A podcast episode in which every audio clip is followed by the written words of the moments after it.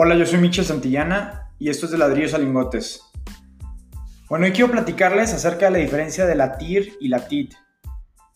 La TIR es la tasa interna de retorno, para los que no la conozcan, y es la medición para entrarle a cualquier tipo de negocio. O sea, es la tasa con la que tú sabes qué rendimiento te va a dar un negocio a la hora de invertir 10 pesos y con la que puedes comparar anualmente cuánto es lo que genera ese negocio. Pero lo que quiero enseñarles hoy es algo que para mí fue muy importante, que es la TIP, que para mí significa la tasa interna de tranquilidad. Y es algo que aprendí en base a un negocio que acaba de suceder, más bien, acabo de cerrar después de cuatro años. Y quiero contarles un poquito de este negocio para que entiendan de dónde salió este concepto y por qué para mí fue tan importante. Eh, pues todo inició porque existió una oportunidad, un amigo de mi hermano grande eh, se metió al negocio de los remates hipotecarios. Entonces nos invitó para que le entráramos a este negocio. Entramos a la primera casa eh, con una pequeña inversión, todo salió bien, en cuestión de ocho meses nos regresó nuestro dinero con una ganancia bastante buena. Y pues dijimos, yo y, y un socio dijimos, no, pues este negocio está buenísimo, vamos a entrarle a la que sigue, pero vamos a entrarle ahora triplicando el dinero con el que inicialmente entramos. Entonces, hace cuatro años sucedió esto. Le entramos con esta persona que realmente simplemente era un amigo de mi hermano. Eh, amigo porque los hijos se llevan desde chiquitos. Y pues entramos con, con, estas ganas de generar una tasa interna de retorno y con unas expectativas muy altas porque pues el negocio de los remates hipotecarios pueden ser muy buenos o pueden ser muy malos dependiendo de qué tanto te tardes es un negocio que es, es un negocio legal y es un negocio de tiempo. Entonces, pues entramos con una expectativa muy alta porque este cuate nos ofreció a nosotros que nos iba a dar una tasa interna de retorno del 40% anual. Entonces desde ahí ya es un foco muy naranja o muy rojo, porque la realidad es que muy pocos negocios te pueden ofrecer esa tasa de rendimiento. Y si te la ofrecen, pues tienes que saber a qué riesgo la estás ofreciendo. Entonces, pues como nos ha ido bien en la primera vuelta y sabíamos que los rendimientos de las casas pueden ser desde el 50 hasta el 100%, pues le dijimos, pues va, le entramos, le metemos más lana y esa era nuestra expectativa de tiempo, pues invertir ese dinero para un año, un año de rendimiento. La realidad, lo que pasó fue que él tenía varias casas de remates hipotecarios y una de las más próximas por salir, que ya estaba para la venta, pues la vendió y nosotros estábamos esperando que de ahí nos pagara nuestro rendimiento y nuestro, nuestra utilidad y capital. Lo que sucedió fue que realmente se cobró y nos aplicó la de que no podía pagarnos porque ya tenía comprometido ese dinero para otras cuestiones y etcétera, etcétera. Entonces, para esto ya habían pasado dos años, no uno, sino dos años. Entonces, de ahí en adelante, para hacerles la historia corta, esto duró cuatro años. Cuatro años que por fin cerró hace unas pocas semanas y que cerró no con la tasa que estábamos esperando del 40% anual, sino sobre una tasa del 20% anual. Pero aunque fue negocio, la verdad es que lo que les quiero compartir de, este podcast es que no importa la tasa interna de retorno que te pueda ofrecer un negocio, para mí no valió la pena la tasa interna de tranquilidad que me ofreció estos cuatro años de incertidumbre, de miedo, de todo lo que pues realmente sufrí en muchos aspectos que les quiero platicar, porque pues la realidad es que aprendí muchas cosas de esta persona. Lamentablemente aparte de que las cosas no le salieron como fueron, pues en inicio aprendí que no puedes prometer cosas de más. O sea, si tú estás ofreciendo algo en un negocio, no puedes prometer de más.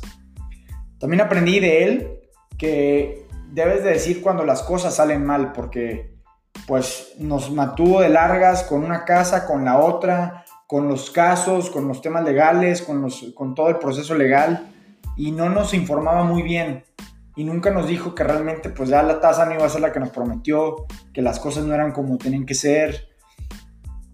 Y pues bueno, aprendí muchas cosas de, la, de, la, forma de hacer los negocios. Creo que aunque las cosas salgan mal, pues la relación pudo haberse limpiado un poco y no tuvo que haber sido tan áspera.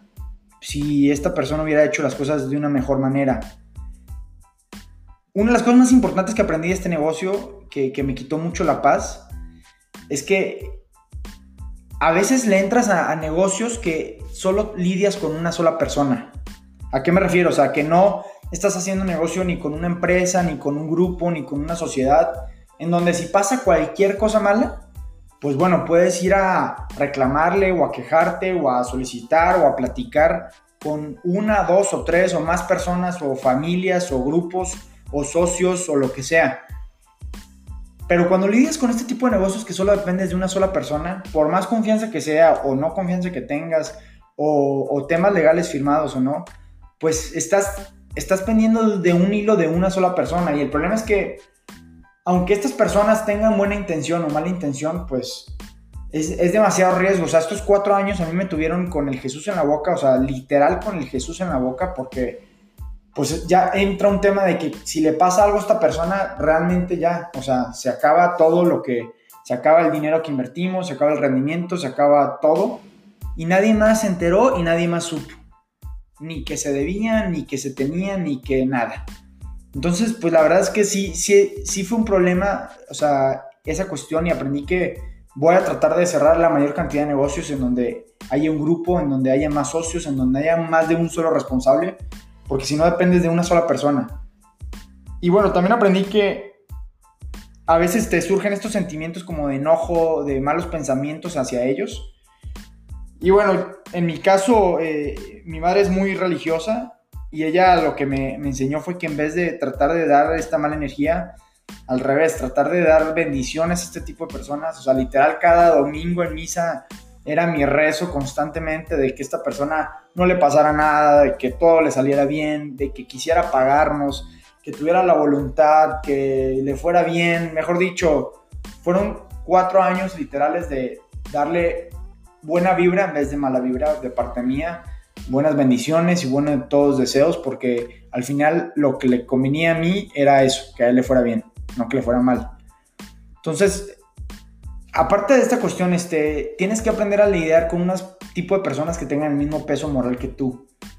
No es lo mismo si una persona le vale que lo metas al buro de crédito o que lo demandes o que lo quemes socialmente, porque pues ya ahí entras de perder. O sea, si, si las personas con las que lidias para hacer un negocio no tiene el mismo peso moral que tú, pues ya entras en mucha desventaja porque no vas a tener realmente muchas herramientas para negociar o para, pues para poder exigir lo que tengas que exigir.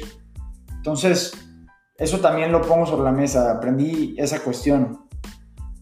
Pero la verdad es que estos cuatro años, por ejemplo, el, el sentimiento que más me generó pesadez fue que desde el inicio tenía este sentimiento de que había tomado una mala decisión porque lo presentía, y, pero aún así lo hice. No sé si les ha pasado en algún negocio en el que presientes de que esto a lo mejor no me huele bien, pero aún así le entras y le entras con desconfianza y la verdad fueron cuatro años de pura incertidumbre y miedo. Entonces, y más porque sabía que, había tomado un error en, en esa cuestión. Y pues no sé, ahorita puedo hacer muchas reflexiones después de haber cerrado este capítulo de cuatro años de todos estos sentimientos. En lo que yo hubiera hecho, o sea, cuáles hubieran sido mis alternativas, qué hubiera hecho con ese dinero realmente, o sea, y realmente, pues pensándolo bien, hubiera podido tener alternativas de inversión en donde, en primer lugar, yo tuviera el control. Que si las cosas salen mal o salen bien, que al menos estuviera en mis manos y que yo fuera responsable sobre lo que sucede. O sea, hasta cierto punto me sentiría mucho mejor de que si perdí algo de dinero, pero pues fue por culpa mía y responsabilidad mía, a que si perdí todo el dinero por alguien más que yo ni siquiera tuve pues nada mucho que ver. Entonces el control, el tema de conocimiento, saber este, qué es lo que está sucediendo realmente detrás de bambalinas. Si le invierto la bolsa y pierdo, bueno, ya sé cuáles eran los riesgos desde un inicio. Si le invierto a cierto, a cierto negocio. También este, tener poder legal, eh, poder legal en cuestión a lo que sea que inviertas. O sea, si un simple contrato de compraventa no te hace sentir seguro, pues que puedas tener pagarés, escrituras, avales, fianzas, seguros, lo que sea, pero que legalmente tú puedas dormir tranquilo. Porque esa también, o sea, en este negocio fueron unos bill pagarés que la verdad, y legalmente hablando, y más en este país, pues es como no traer nada. Entonces, este, eh, tienes que tener herramientas y cartas que te brinden esta tranquilidad y esta seguridad.